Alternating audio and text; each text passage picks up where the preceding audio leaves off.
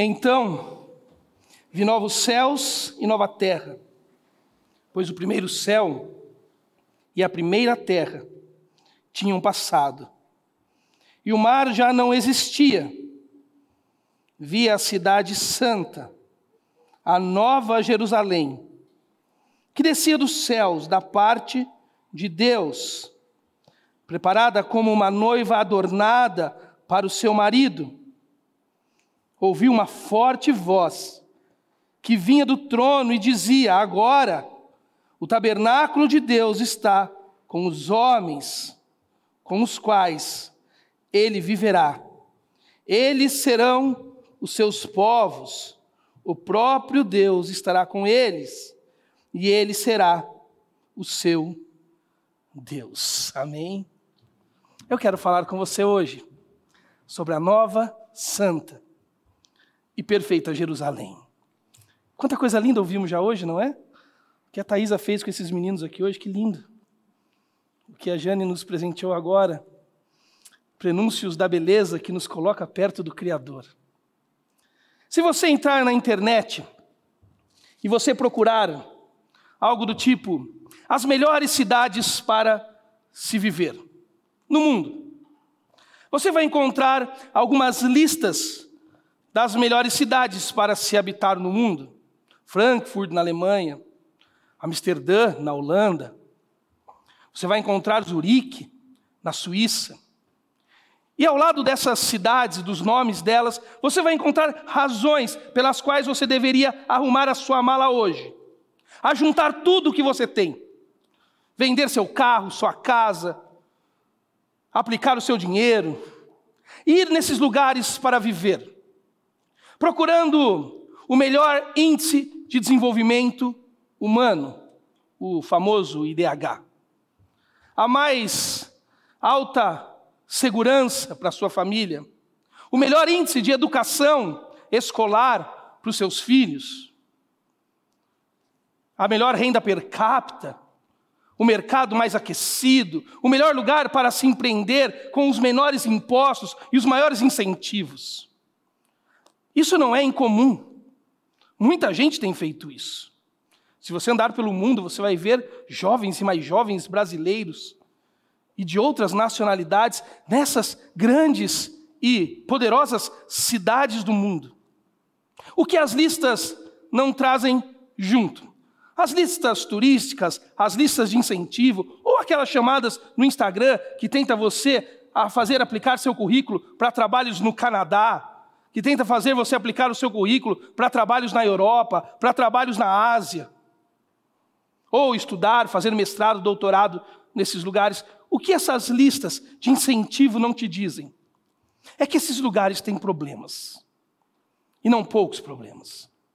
São cidades tomadas pelo medo do terrorismo e por isso cheias de segurança para se valer contra o terrorismo. São cidades, por exemplo, como Amsterdã, na Holanda, aonde pessoas andam na rua consumindo drogas à vontade e passando em, em frente de vitrines aonde pessoas estão oferecendo seus corpos por dinheiro. Cidades e mais cidades cheias de problemas de corrupção, de assassinatos, de conflitos familiares, de filhos que se perdem das orientações dos pais. Os problemas que você encontra num Brasil subdesenvolvido como o nosso. O problema que é fruto de um anseio de um coração humano, você vai encontrar em qualquer uma dessas cidades que ocupam a lista das dez mais do mundo. Mas ainda assim nós vamos. E sabe por que nós vamos? Porque o coração humano, mesmo sem você perceber, o coração humano, a alma humana, nos aponta para um lugar de perfeição. Todo ser humano, domingo passado foi às urnas aqui no nosso país. Seja você do aspecto da esquerda, seja você do aspecto da direita. Ambos foram para as urnas, crentes de que podiam produzir, por meio do voto e da vitória, um mundo melhor para viver com seus filhos, com suas esposas, com seus maridos. A diferença é que, de um lado, tem gente que acredita que o homem é bom, que o homem não é o problema da realidade, e que o homem está evoluindo nos seus comportamentos, e ele vai progredir, e um dia ele vai chegar a um estado, a um ápice perfeito do estado, que vai governar tudo em paz e justiça. Do outro lado, partimos de um bom pressuposto de que o homem tem problemas. Mas então eles acreditam que se nós conseguirmos modular um estado meio que teocrático, aonde a igreja reine, o Deus da igreja governe no mundo, aí então nós vamos nos livrar de todos os perigos e problemas desse lugar que vivemos aqui. Dos dois lados, os anseios são os mesmos. Nós queremos um lugar bom para viver. Uma cidade perfeita, com paz, justiça e segurança.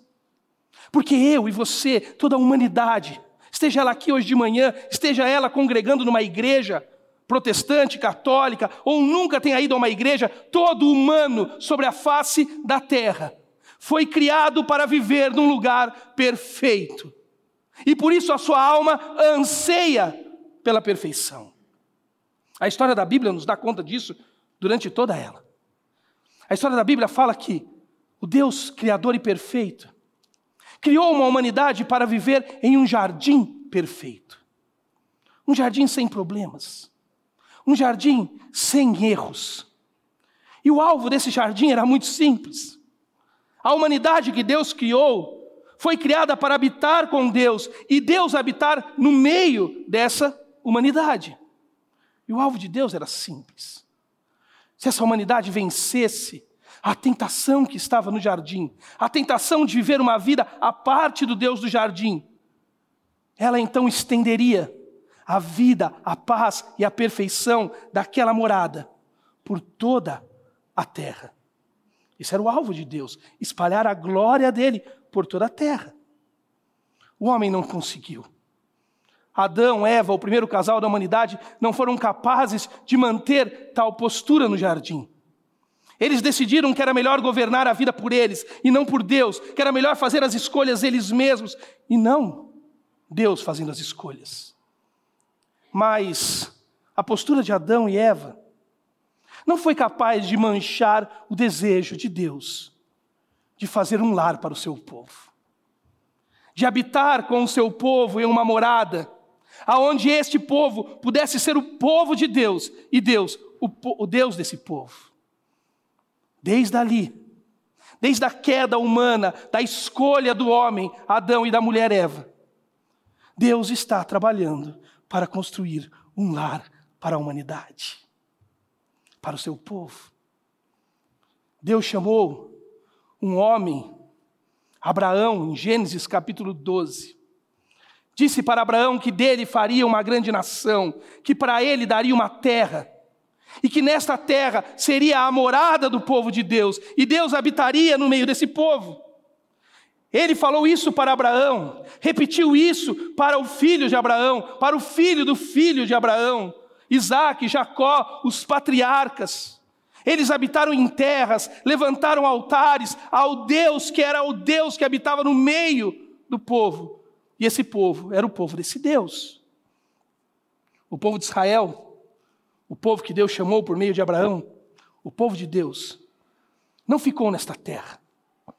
Ele foi escravo, cativo ao Egito, assim como um dia Adão e Eva tiveram que sair da terra do Éden e foram cativos no mundo onde Deus não estava mais com a sua presença constante. Agora o povo que tinha habitado a terra de Canaã foi cativo para a terra do Egito.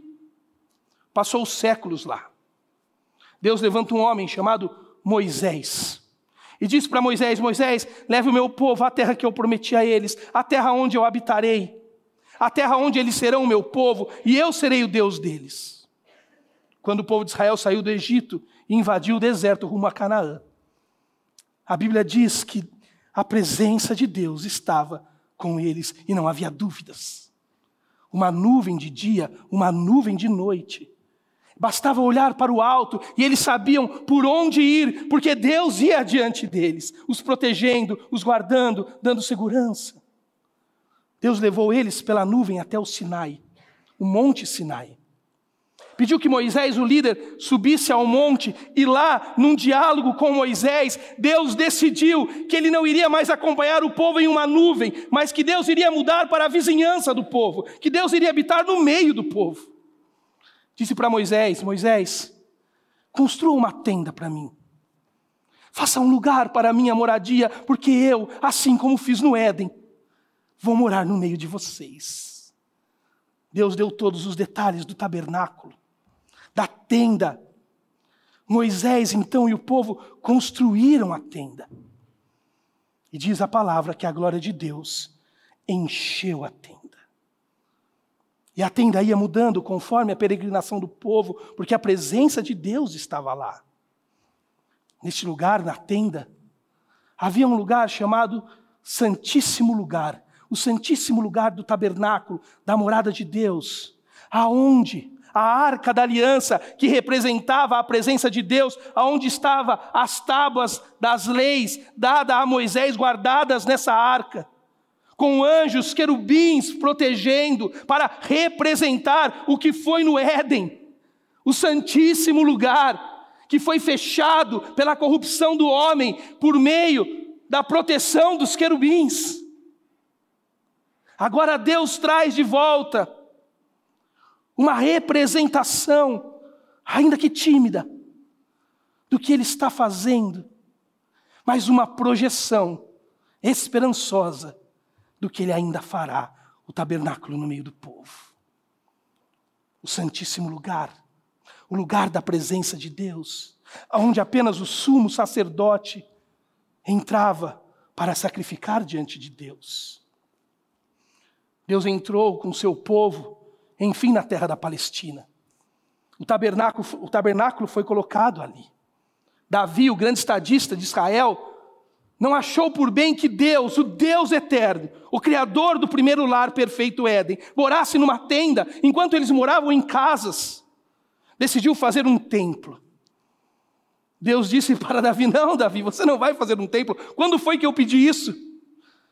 Em que momento eu disse para você que eu queria estabelecer eu quero peregrinar com o meu povo, Davi. Deus então disse: Davi, você não fará. Quem vai fazer no seu lugar é o seu filho Salomão. Davi juntou recursos, Salomão construiu um belo templo, também com as determinações e medidas do próprio Deus. Agora o povo estava na sua terra, na sua cidade, com o templo em Jerusalém aonde só a Deus se adorava, aonde Deus era o Deus do povo, o povo era o povo de Deus, aonde Deus estava no santíssimo lugar, trazendo paz, segurança e proteção ao povo. Mas não foi suficiente para a humanidade, assim como não foi no Éden. Salomão, o filho de Davi, trouxe muitas mulheres com ele, mulheres de outros povos que serviam a outros deuses e permitiu que fosse estabelecido em Jerusalém cultos a deuses que não eram o Deus de Israel. Deus não se agradou daquilo. Trouxe juízo sobre o povo de Israel em Jerusalém, assim como trouxe no Éden para Adão e Eva. Dividiu o reino, expulsou o povo da terra, usando uma outra nação, a nação da Babilônia, a cidade da Babilônia, que é conhecida na Bíblia como a cidade contrária à cidade de Deus o povo foi para a Babilônia. Quando você lê, por exemplo, o profeta Ezequiel, alguém dedicado ao serviço de Deus no templo. Enquanto o povo está na Babilônia, Ezequiel tem uma visão, linda visão.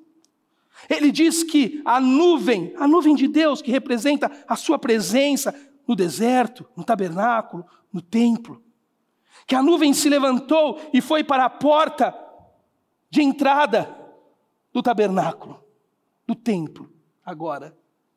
Representando que a nuvem, a presença, a glória de Deus estava deixando o lugar construído por Salomão e rumando ao leste, em direção à Babilônia. Quem estava na Babilônia? O povo de Deus. Porque o povo de Deus, o Deus do povo, persegue o seu povo para habitar com ele. O povo de Israel estava na Babilônia. Deus foi à Babilônia com a nuvem da sua presença. E Deus nunca deixou de perseguir o povo. Deus nunca deixou de peregrinar com o povo. Deus nunca deixou de deixar claro ao povo: eu vou fazer um lar para habitar com vocês. O mais incrível da história bíblica, eu estava dizendo hoje de manhã para o Pedro, é que a intensidade do desejo de Deus em habitar conosco é maior do que a nossa própria intensidade de querer habitar com Deus. Adão e Eva não quiseram. Israel não quis. Mas Deus não desiste de achar um lugar aonde ele habita uma morada no meio do seu povo. Chegamos no Novo Testamento.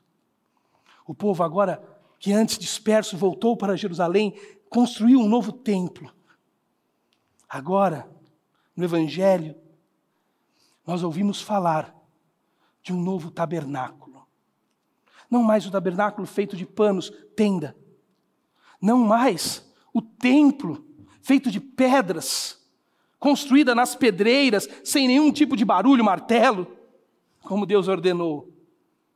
Mas agora, diz a palavra de Deus, o tabernáculo se fez carne, habitou entre nós. Trouxe a presença do Pai eterno no meio do povo, e este é Jesus Cristo, o tabernáculo de Deus instituído entre os homens, o que os evangelistas, o que Paulo chamou do mistério da tabernaculação, Deus, por meio do seu Filho, no poder do Deus Espírito Santo, fez uma tenda, fez uma morada, fez um templo, um tabernáculo dentro de nós. Deus nos perseguiu ao longo da história com a sua nuvem, a sua presença, a sua Shekinah, com o seu tabernáculo, com o seu templo. Deus nos perseguiu nas Babilônias da vida, até chegar na plenitude dos tempos e colocar a tenda do encontro no meio de nós, Jesus Cristo de Nazaré. Sabe o que o povo descobriu? Ao longo de toda a história bíblica, porque se você for cuidadoso ao ler a história bíblica, você vai descobrir que a história bíblica é a história de um povo procurando um rei. Ao longo de toda a história. Se você for cuidadoso, você notará que ao final da história, o lugar que o povo está buscando, o lar que o povo está buscando, não é um lugar, mas é uma pessoa. Por isso que você pode votar esse ano, daqui dois, daqui quatro. Nós podemos ver o poder ser assumido por pessoas da nossa simpatia ideológica. Podemos ver a economia brasileira melhorar. Podemos ver as agendas de comportamento serem valorizadas. Quando tudo se estabelecer em ordem e progresso no nosso Brasil, sabe o que você desejará ainda? Uma cidade perfeita. Porque o lugar que estamos procurando desde o jardim do Éden não é um lugar, é uma pessoa que habitou entre nós, cheio de graça e de verdade, e vimos a sua glória, glória como a do unigênito do Pai, Jesus Cristo. O tabernáculo de Deus entre os homens. E Jesus olhou para aquele templo, agora em Jerusalém, templo que com oito anos de idade ele foi até lá. Templo onde ele se viu extremamente tranquilo e confortável, a ponto de se perder dos seus pais. Quando seus pais o acharam, Jesus disse a eles: Acaso vocês não sabiam que convinha a mim, a mim estar na casa do meu pai? Ainda quando bebê, Jesus foi lá. E aquele homem, Simão, que aguardava o tabernáculo de Deus entre os homens, tomou ele nos braços e disse: Os meus olhos viram o que o povo procura desde o Éden. Jesus, o Nazareno. Jesus escandalizou os homens. Porque você pode imaginar, agora que o tabernáculo de Deus chegou, Jerusalém vai celebrar, Jerusalém vai reviver, Jerusalém vai ser de novo a potência que foi. Não! Jerusalém rejeitou o Messias. Sabe por quê? Porque o Messias olhou para o templo, lugar aonde o povo achou que era o fim da habitação de Deus. E sabe o que o Messias disse? Em três dias eu vou destruir este templo. Eu vou destruir esse templo. Em três dias eu vou reerguê-lo de novo, inteiramente. O povo olhou para aquilo e pensou: como este homem diz isso? Esse templo levou anos para ser construído, como ele poderá reconstruí-lo em três dias? Jesus não estava mais falando de um templo físico, de um pano formando uma tenda. Jesus estava dizendo que ele iria à sepultura da morte.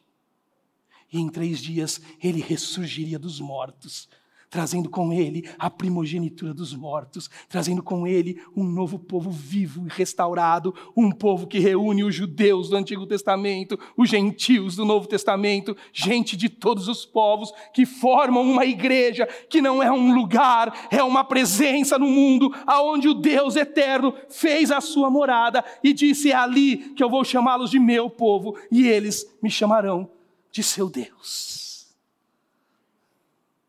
a cidade que estamos procurando,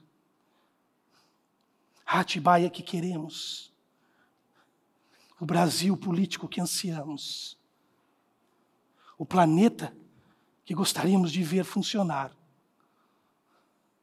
Não é um lugar, meus amigos, é uma pessoa. Por isso, quando Jesus pega o apóstolo João, que está agora no fim da sua vida, para lá dos 90 anos, preso numa ilha, a ilha de Pátimos, e revela a escatologia. Era muito comum ah, leituras, textos apocalípticos, apocalípticos até aquele tempo da história. Muitas civilizações tinham textos apocalípticos. Mas textos escatológicos foi uma novidade. Porque os textos apocalípticos eles promovem a visão de uma hecatombe, de uma destruição. Mas Jesus não revela para João, o apóstolo, apenas o Apocalipse. Ele revela o escatos, a revelação. Ele começa o texto dizendo: escreva isso, João, para que eles tenham esperança. Jesus, como disse a Jane, ele revela um sonho que nós andamos peregrinando por esse mundo desde os nossos pais Adão e Eva, sonhando por ele. Sonhando por esse lugar. Amanhã cedo você vai acordar, você vai trabalhar, criar seus filhos, porque você sonha com um bom lugar. João foi levado em visão e ele viu o bom lugar. Que não é aqui, e não é apenas uma geografia. Esse bom lugar é além. E ele está nos alicerces de uma pessoa, Jesus Cristo de Nazaré. João viu a terra. Ele viu uma reordenação da ordem. Ele viu que tudo que era antes se passou e tudo se fez novo. João viu que tudo que se fez novo veio da parte de Deus como uma cidade. Deus pegou uma construção humana depois do Éden. Lembra a primeira cidade, a cidade de Enoque, feita por Caim, a cidade dos homens? Porque o homem não estava mais no jardim.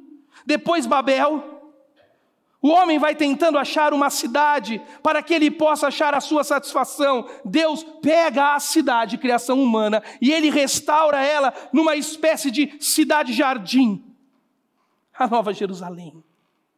E ele traz esta Jerusalém ao homem e diz que a Nova Jerusalém descia do céu da parte de Deus como uma noiva adornada para o seu marido. A figura de noiva na Bíblia se remete ao quê? À igreja. Jesus está juntando pessoas. Deixa eu te dizer uma coisa importante quando você pensa sobre salvação da sua alma. Nós amamos dizer: Ah, Jesus me alcançou, eu fui salvo por Jesus. Deixa eu te dizer uma coisa: salvação ao longo das Escrituras nada tem a ver com uma expressão de individualidade. Deus não está salvando indivíduos. Deus, ao longo das Escrituras, está salvando um povo do qual indivíduos fazem parte. Deus não te salvou para uma relação singular, única, unilateral com Ele. Deus te salvou para a habitação de um povo, dentro de um povo aonde Ele decidiu morar. E quando Ele revelar este lugar perfeito que ansiamos, Ele descerá do céu como uma noiva, como o lugar da presença do povo de Deus, lugar esse que o Deus eterno habita. A igreja. O texto diz Ouvi uma forte voz que vinha do trono e dizia: Agora o tabernáculo de Deus está com os homens, os com os quais ele viverá. Eles serão seus povos, e o próprio Deus estará com eles, e ele será o seu Deus. Agora ele está dizendo que Deus habita nesta cidade não mais como um tabernáculo feito com panos formando uma tenda, nem com pedras construindo um templo, mas o próprio Deus eterno, revelado no Filho, colocou o seu tabernáculo entre nós, Jesus Cristo.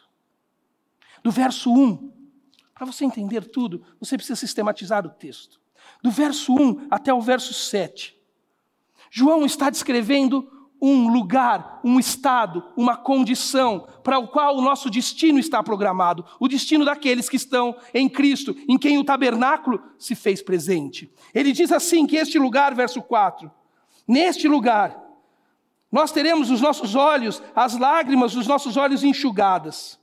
Não haverá mais morte, nem tristeza, nem choro, nem dor, pois a antiga ordem passou. Aquele que estava sentado no trono disse: Estou fazendo nova todas as coisas. Jesus está no trono. E acrescentou: Escreva isto, João, pois estas palavras são verdadeiras e dignas de confiança. Disse ainda: Está feito.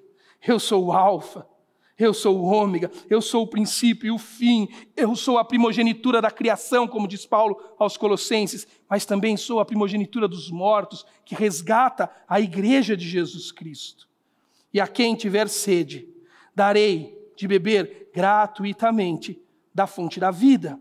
O vencedor herdará tudo isso, e eu serei o seu Deus novamente, e ele será o meu filho. João está declarando que há um destino para nós, que é um estado que as nossas almas anseiam e procuram. Um lugar que não haverá dor, um lugar que não haverá choro, um lugar aonde a percepção de tudo que poderíamos ter sido para Deus e não fomos, que vai gerar tristeza em nós, terão as nossas lágrimas enxugadas. É esse lugar que a nossa alma anseia. E meu amigo, deixa eu te dizer uma coisa: você não precisa ser cristão, você não precisa conhecer o Evangelho de Jesus, para você dar de cara com essa informação hoje. Olhe para dentro de você. Olhe para os seus anseios. Puxe uma folha aí, pegue uma caneta e comece a escrever tudo o que você gostaria de viver na sua vida. Você descobrirá que a sua alma anseia por perfeição. Que a sua alma anseia pelo desejo de habitar em um ambiente onde nada mais nos falte. E que enquanto a perfeição não habitar em nós, enquanto a falta não for suprida com a suficiência do tabernáculo de Deus, a pessoa que é Jesus Cristo, você vai procurar, procurar e nunca vai encontrar. Porque você não foi feito para Tibaia. Você não foi feito para uma experiência sociopolítica de mundo. Você não foi feito para encontrar alegria e satisfação plena nessa ou naquela ideologia. Você foi feito por um Deus que se revelou a você na pessoa do Filho e resgatou você por meio do sacrifício do Filho, você só vai encontrar paz e esperança no destino final. E o destino final já chegou a nós, é Jesus Cristo. Neste lugar há segurança, conforto, paz. Mas João diz mais. Ele diz no verso 8: Mas os covardes, os incrédulos, os depravados, os assassinos, os que cometem imoralidade sexual, os que praticam feitiçaria, os idólatras e todos os mentirosos, o lugar deles será no lago de fogo, que arde como enxofre. Esta é a segunda morte. Agora, João passa a descrever qual é o destino daqueles que não estão em Cristo Jesus, que não têm o tabernáculo de Deus habitando neles, aqueles que não estão em Cristo. Agora, cuidado com isso. Há duas coisas que você precisa entender sobre essa segunda morte que João está falando, que de fato é a morte eterna, é aquela morte final, aonde não haverá mais nenhuma oportunidade de estar com Cristo, porque foi decidido totalmente que essas pessoas habitarão longe da presença de Deus pela eternidade. É, é o relato bíblico sobre a perdição eterna. E nós não deveríamos jamais olhar isso com ah, qualquer prazer. Teólogos que leem sobre o inferno sem que o inferno cause neles uma inquietação profunda, estão lendo teologia do jeito errado. Estão lendo teologia com autojustiça. Estão dizendo, ah, mas eu fui bom. Os que foram mal merecem o quê? O inferno. O anúncio sobre a segunda morte na Bíblia deve causar em nós incômodo. Por isso que vira e mexe você vê algum teólogo famoso aí derrapando nessa teologia. Tenha paciência com ele. O que ele quer é achar concordância, coerência com a bondade desse Deus. Não dá para a gente fugir da realidade da segunda morte e daqueles que não estarão em Cristo e habitarão eternamente à distância do Deus eterno. Mas duas coisas que você precisa entender. Primeiro, essa lista que João descreve não tem a ver com os atos em si. Não adianta você pegar essa lista e escrever na geladeira da sua casa assim e ficar julgando todo mundo. Ah, esse é incrédulo. Hum, esse é depravado. Esse não vai. E nem um pouco olhar para você e dizer, hum, eu me encaixo nessa lista aí, estou em perigo, hein? Ele está falando de uma postura de rebeldia, de pessoas que, tendo sido ofertada a graça de Deus na pessoa de Jesus Cristo, rejeitaram a Deus em Cristo Jesus. E a segunda coisa, a segunda coisa é que este juízo está nas mãos do Eterno para a eternidade. Este juízo não está na mão da igreja. Esse juízo não está na mão do seu valor. A igreja, ao longo da história, com essa noção meio dantesca de inferno, ela adorou dividir as pessoas entre os que podem e os que não podem, entre os que sabem e os que não sabem, entre os que têm e os que não têm. E a igreja não pode dividir pessoas assim. As pessoas da igreja precisam ser divididas entre os que estão em Cristo e os que não estão. Porque Cristo tem, eles não. Cristo pode, eles não. Qualquer juízo final de uma rebeldia declarada está reservado para o eterno na eternidade. A igreja é espaço de acolhimento, porque é no meio dela que o tabernáculo de Deus se estabeleceu. João continua dizendo, verso 9, o texto é longo. Um dos sete anjos que tinha as sete taças, cheia das últimas sete pragas, aproximou-me e disse: Venha, eu mostrarei a você a noiva, a esposa do cordeiro, de novo a noiva. Ele me levou no espírito a um grande e alto monte e mostrou a cidade santa de Jerusalém, que descia do céu da parte de Deus. Ela, a cidade, resplandecia com glória com a glória de Deus, e o seu brilho era como uma joia muito preciosa, com jaspe, clara como um cristal. Tinha um grande alto muro, com doze portas e doze anjos juntos às portas. Nas portas estavam escritos os nomes das doze tribos de Israel. Havia três portas ao oriente e três portas ao norte. três ao sul e três ao ocidente. O muro da cidade tinha doze fundamentos, e nele estavam os nomes dos doze apóstolos. O anjo que falava comigo tinha como medida uma vara feita de ouro para medir a cidade, suas portas e seus muros. A cidade era quadrangular, de comprimento e largura iguais. Ele mediu a cidade com a vara, tinha 2.200 quilômetros de comprimento, a largura e a altura eram iguais aos comprimentos. Ele mediu o muro e deu 75 metros de espessura, segundo a medida humana que o anjo estava usando. O muro era feito de jaspe e a cidade era de ouro puro, semelhante a vidro puro. Os fundamentos dos muros da cidade eram ornamentados toda sorte de pedras preciosas. Então segue uma lista de pedras preciosas. Sabe o que João está nos revelando? Primeiro, ele está revelando o fundamento desta cidade. Ele diz que a cidade tem nas suas portas, doze portas, o nome dos das tribos de Israel. E tem nos seus fundamentos, no alicerce, doze colunas, que são o nome dos doze apóstolos. Sabe qual é o fundamento desta cidade? Jesus Cristo.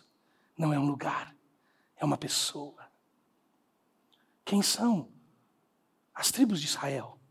As tribos de Israel são os doze filhos do patriarcalismo de Israel, Abraão, Isaac e Jacó, os doze filhos de Jacó, que todos eles juntos formaram o Israel de Deus, Israel esse que serviu na história para revelar no tempo e no espaço o bebê Jesus, o Salvador do mundo.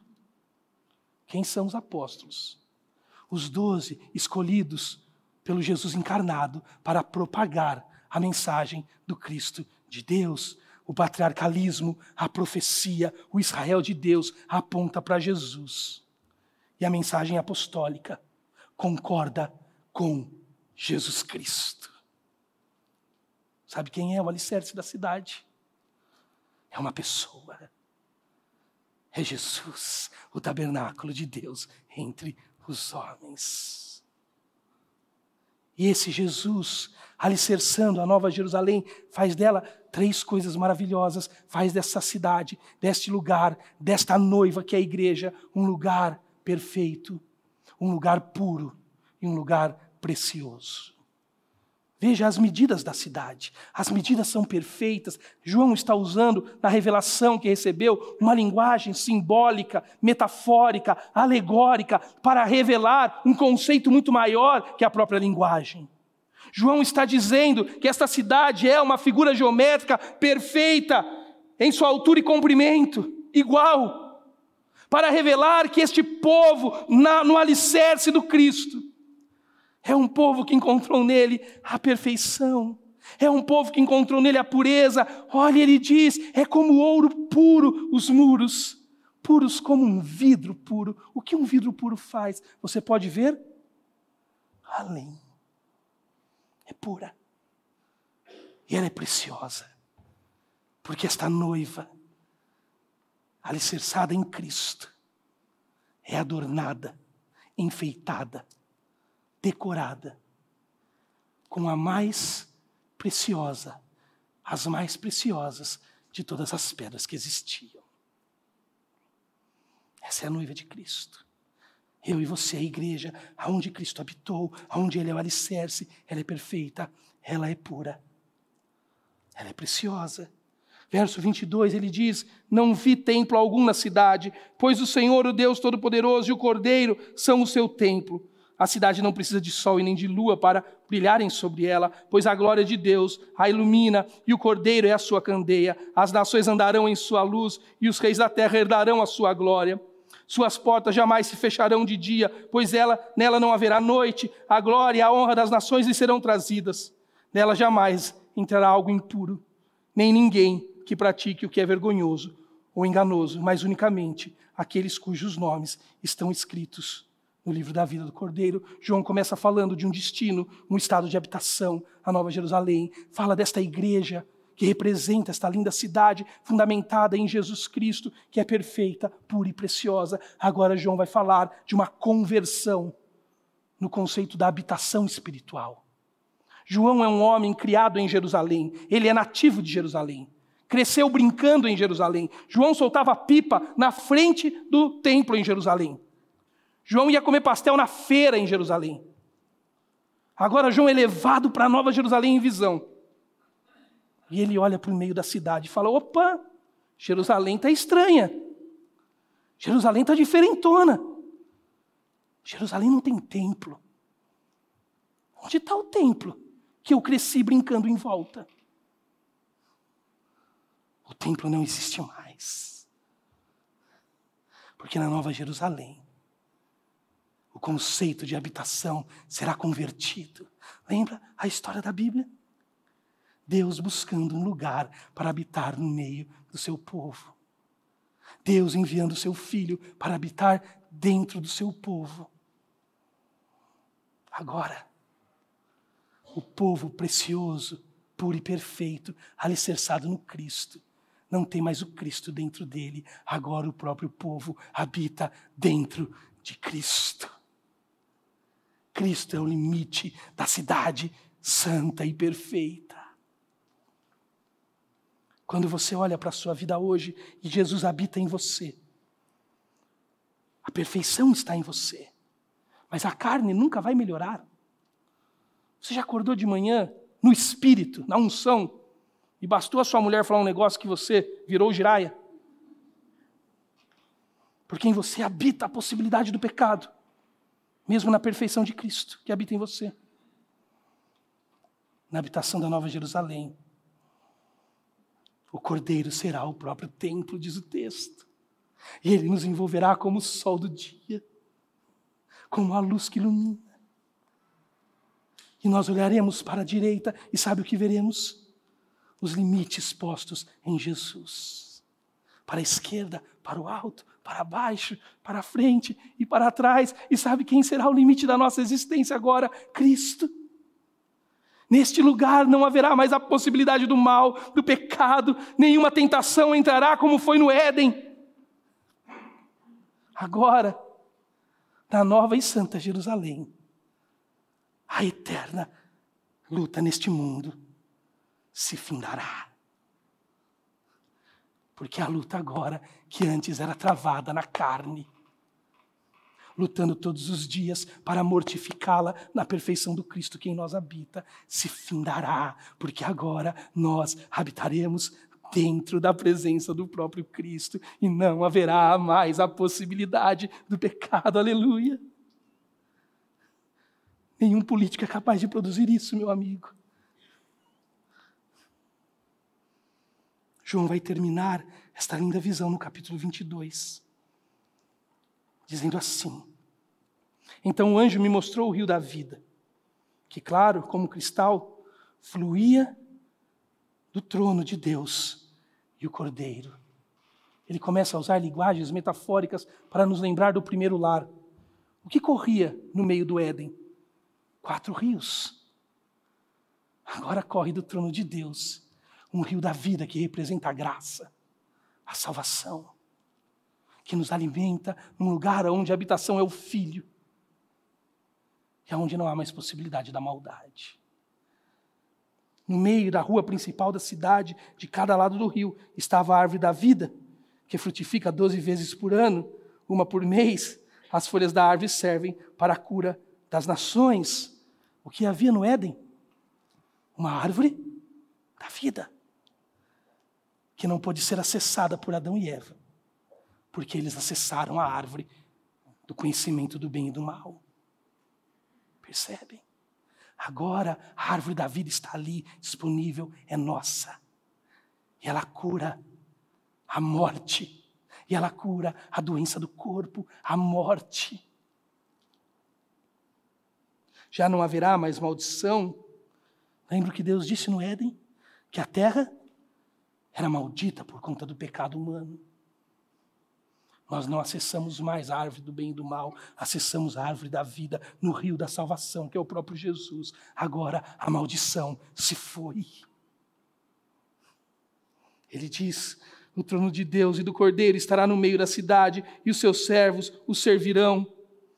Ele verão a sua face, e o seu nome estará na testa deles. Lembra o que Adão e Eva fizeram no jardim? Fugiram da face de Deus. Decidiram não servir mais a Deus, servir a si mesmo. E quando Deus veio, no soprar da brisa, no capítulo 3 de Gênesis, eles se esconderam da face de Deus. Nesta nova Jerusalém, estaremos face a face com Deus por meio da imagem perfeita do Filho Jesus. Não haverá mais noite, eles não precisarão da luz de candeia, nem da luz do sol, pois o Senhor Deus os iluminará e eles reinarão para todo o sempre. A noite que representa a morte, o mal, na literatura bíblica, as trevas. Será dia, eterna satisfação vinda do rio de Deus, do alimento da árvore da vida, da cura da libertação da maldição, estaremos de novo face a face com Deus. Sabe o que a Nova Jerusalém é? A Nova Jerusalém é um Éden 2.0, turbinado, com escapamento aberto e com umas caixas de som no porta-mala que estremece o quarteirão inteiro. E nesse lugar, a nossa alma, por esse lugar, a nossa alma esta manhã grita: Maranata, ora vem, Senhor Jesus. Na pessoa do Cristo hoje, você já pode experimentar, mas você ainda não verá porque olhos não viram, nem ouvidos ouviram. O que ainda vem por aí, meu amigo, então não fie a sua esperança neste lugar. Eu tenho 18 anos de casado quase. Já morei em nove casas. Chore por mim. O ano que vem estou pronto para mudar para mais uma no início do ano. Eu comecei minha vida num pequeno apartamento de 50 e poucos metros quadrados. Eu e minha esposa. Um lugar muito bem arrumado, totalmente organizado. Lindo, um bairro bonito, suficiente para nós. Todas as vezes que nós passamos naquele bairro, porque é o bairro onde minha família ainda mora, pela centésima vez a Mônica aponta para o prédio e fala para as crianças: ali que a gente morou. A gente já morou numa cinco casas na palavra da vida. Ela não passa na frente das casas e fica, oh, a gente morou naquela, a gente morou naquela. Mas toda vez que a gente passa naquele pequeno apartamento, 60 metros, apertadinho, quando duas crianças já estavam nascidas e a mais velha ia para a porta e ficava batendo: rua, rua, parquinho. Aí a gente entendeu que tinha que mudar. Toda vez que a Mônica passa lá, ela aponta para os três e diz: é ali que o papai e a mamãe morou. Ali foi a nossa primeira casa. Ali foi a primeira vez que nós compramos as nossas coisas. Que nós decoramos. Fizemos um enxoval. Foi para ali que a nossa primeira filha foi quando nasceu. Nós vamos morar em muitas outras casas. Nós vamos mudar o ano que vem para algo muito maior e melhor, que agora atende às nossas demandas de momento. Mas aquele pequeno apartamento de quase 60 metros quadrados, de dois quartos, que parecia uma casinha de boneca, nunca sairá dos nossos corações. Sabe por quê? Porque ali não foi uma casa, foi o início de um lar Ah, meu amigo, é por isso que a sua alma grita esta manhã. Porque você não está atrás de uma casa, de uma cidade ou de um país. Você está atrás de um apartamento pequenininho. Onde tudo começou. E só há um jeito de terminarmos bem. Se terminarmos onde começamos em Deus, revelado no Filho. Senhor Jesus, Obrigado por esta palavra, Pai. Obrigado por este lar santo e perfeito. E agora, quando vamos nos aproximar da mesa do encontro, nos próximos minutos, que ela sirva de prenúncio, sinal, uma atmosfera, uma ambiência aqui daquilo que ainda veremos. Logo ali, Jesus.